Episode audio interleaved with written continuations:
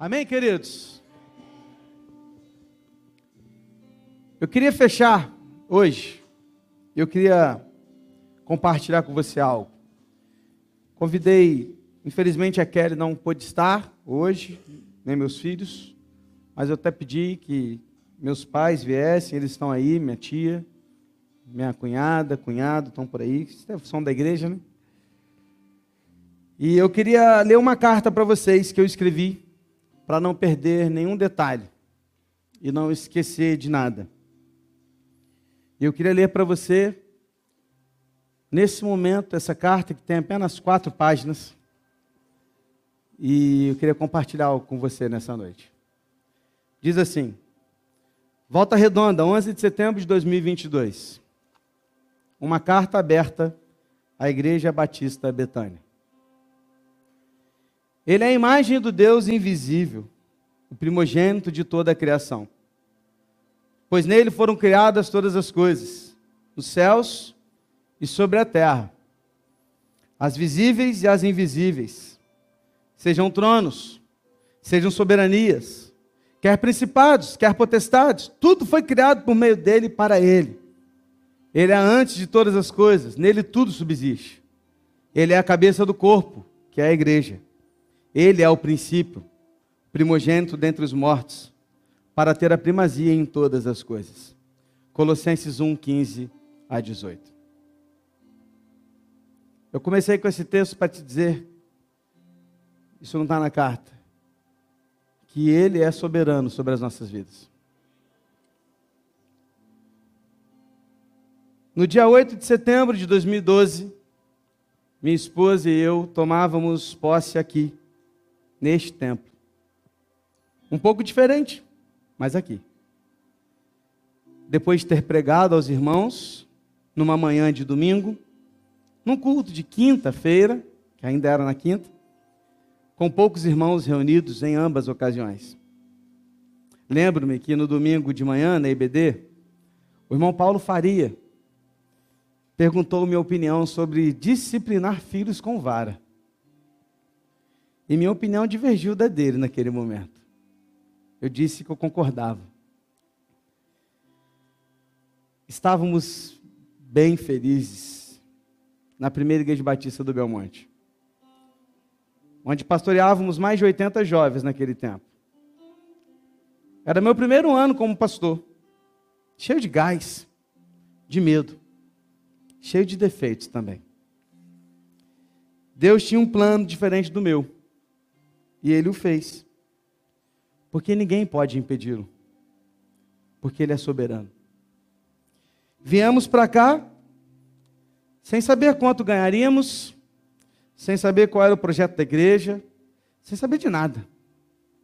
Apenas de uma coisa: Deus nos queria aqui. Passaram-se dez anos. Quanta coisa aconteceu. Tivemos dois filhos, Gustavo e Lara. Mudamos para o São Luís, ganhei alguns quilinhos. E minha esposa ficou cada dia mais bonita. Nossa igreja é outra.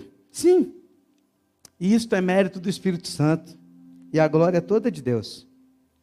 Saímos de 30 membros ativos para 200. Deixamos de ser uma igreja fria para ser uma igreja vibrante e relevante. Passamos por problemas, dificuldades e lágrimas. Vimos um projeto começar a sair do papel. Nosso novo templo está crescendo.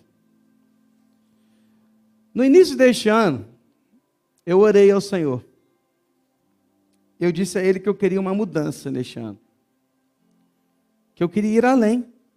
Que eu queria fazer algo mais alcançar mais pessoas, crescer levar o evangelho a mais vidas. Sabe, eu pedi também ao meu Deus condições melhores financeiras para minha família, para que ela pudesse ter mais tranquilidade e que eu pudesse dar algo mais a eles. Estava incomodado, confesso. Chorei muitas noites, questionei algumas coisas com Deus, como se eu fosse alguém para fazer isso. Me senti mal em alguns dias, estava numa crise. Comecei a me abrir mais para a minha diretoria. Tenho tentado quebrar essa minha dificuldade, que é de ser fechado demais quando é algo sobre mim. Aí o que acontece nesse tempo? Vem um convite de uma igreja grande e relevante da nossa cidade, a Igreja Batista do Conforto. E eles me convidam para fazer parte do processo de sucessão pastoral. E como eu havia pedido a Deus algo maior e novo, não disse não logo no primeiro contato. Eu precisava orar por isso. Não posso mentir para você, isso me balançou. Eu pedi algo novo para Deus no início do ano. Seria esta a resposta de Deus? Abri o assunto a vocês. Jamais esconderei nada de vocês com relação a esse assunto. As reações foram as mais diversas. No culto de quarta, que foi a primeira vez que eu falei, um silêncio. Pouquíssimas pessoas vieram falar comigo. Um irmão em específico largou, logo marcou um gabinete, abriu o coração, me deu uma carta, disse que eu não poderia sair. Outro irmão me convidou para uma, um dia, sentamos, conversamos. Ele queria entender tudo, orar comigo. Me ajudou citando algumas coisas e me alertando sobre outras. Durante outra semana, tive com três irmãs na cozinha da igreja, choramos juntos. E ali elas reafirmaram amor por mim. E que não queriam que eu fosse. Não consegui falar logo no outro domingo. E no outro também não. A igreja, né? Não consegui falar da igreja. No, logo no outro domingo e no outro também não. Com isso, as conversas de corredor aumentaram e os questionamentos surgiram. Pastor está insatisfeito com a igreja? Pastor não quer mais a Betânia? Pastor vai sair para ganhar mais? Pastor está indo para outra igreja? Vai deixar a obra pela metade? Como assim? Não sei se não chegou a mim ou se realmente não pensaram no que eu estava passando. Como eu estava. Bom, eu não dormia mais. Minha mente estava acelerada, meu coração apertado, estava em crise. Não sabia o que fazer. Não, irmãos, eu não estou insatisfeito com a igreja. Eu amo a Betânia. Minha família ama a Betânia. Não, irmãos, eu não estou deixando a igreja para ganhar mais. Eu nem sei quanto eles vão oferecer de salário. Não, não falamos nem sobre isso. Minha saída da Betânia está condicionada a apenas uma coisa: a vontade de Deus. E em dez anos, eu creio que os irmãos já conhecem meu caráter para entender isso. Tirei dois cultos para explicar aos irmãos o que era o processo de sucessão pastoral, porque realmente pessoas não sabiam o que era. Que era normal isso acontecer nas igrejas batistas. E que daria uma resposta até o dia 13 de setembro. Eu me enganei. O dia era até ontem, 10 de setembro. E Deus foi me respondendo em algumas situações. E três foram muito nítidas para mim. Vou citá-las. Primeiro, procurei o pastor Celso Martinez, conversamos, e ele me orientou, chorei com ele. Naquela tarde, Deus me mostrou a primeira parte da resposta que eu precisava. Uma semana depois, um pastor amigo me ligou sem saber de nada, não era nada a respeito disso, marcou um almoço com outros dois amigos, pastores, almoçamos juntos, e naquele dia Deus revelou a segunda parte da sua resposta para mim. Estava ficando cada vez mais nítido. No dia dos pais, sentei-me ao lado do meu avô Manuel Neves, que é da Igreja Batista do Conforto, inclusive. Pedi conselhos a ele. Sabe as palavras, ele me disse. E essa foi a terceira vez que Deus falou comigo confirmando que já tinha ouvido dos outros, três, dos outros dois momentos. Sempre com palavras diferentes e pontos a mais. E depois dessas três respostas, Deus fez algo comigo que eu não imaginava. Ele me mostrou através de um sonho, confirmando tudo isso. E nesse sonho eu estava no lugar que ele me colocou, fazendo o trabalho dele. E o sonho mudava, aliás, e ali eu estava no centro da vontade de Deus. E o sonho às vezes mudava, e ele me mostrava o outro lado. E me mostrava coisas estranhas, desajustadas, pois ali não era a vontade de Deus. Durante todo esse tempo eu conversava tanto com a minha esposa, que está sempre ao meu lado, e ela sempre muito sábia me abria os olhos para algumas coisas e me alertava sobre outras. Diante de tudo isso e das respostas que Deus me deu, a minha decisão é: eu não vou continuar no processo de sessão pastoral da Igreja Batista do Conforto.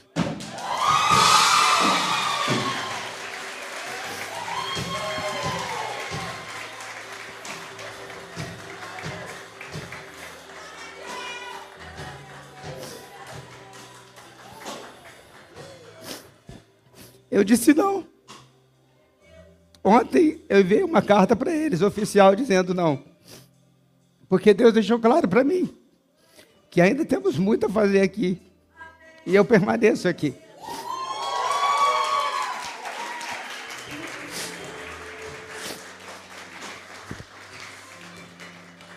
Minha família, que é muito importante para mim.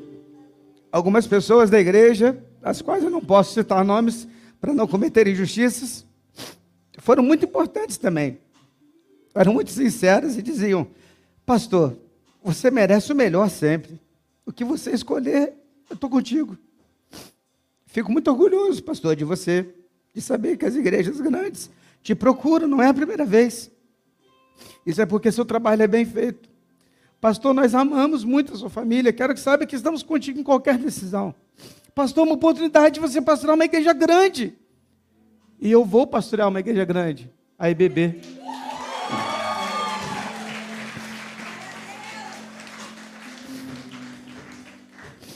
Temos muito a fazer, irmãos.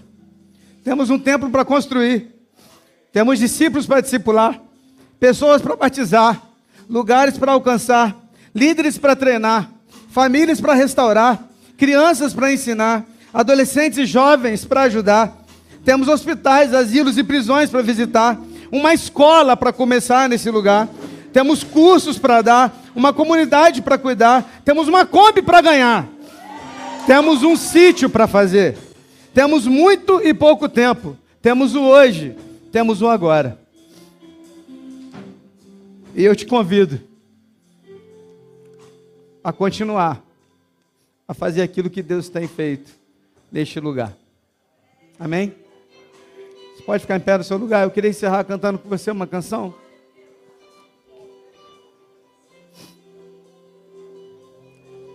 Na quinta-feira eu completei 10 anos, irmãos, à frente dessa igreja. 10 anos. E Deus deixou muito claro para mim que ainda é aqui. Não sei tudo. O que eu sei é que aqui ainda é a vontade de Deus. E não é para ganhar mais que eu vou sair daqui. Eu só vou sair daqui quando Deus falar é a hora. Porque eu estou submisso a Ele. Porque Ele é a primazia de todas as coisas. Por isso eu te convido, querido, a você fechar os seus olhos agora. Eu quero convidar você, querido, porque Deus quer usar a sua vida. Sabe, querido, Deus tem nos dado palavras a respeito disso. Deus nos falou sobre vasilhas, nos falou sobre nos colocar à disposição. E por isso eu quero cantar com você essa canção que diz: Usa-me, Senhor, sonda-me, Senhor.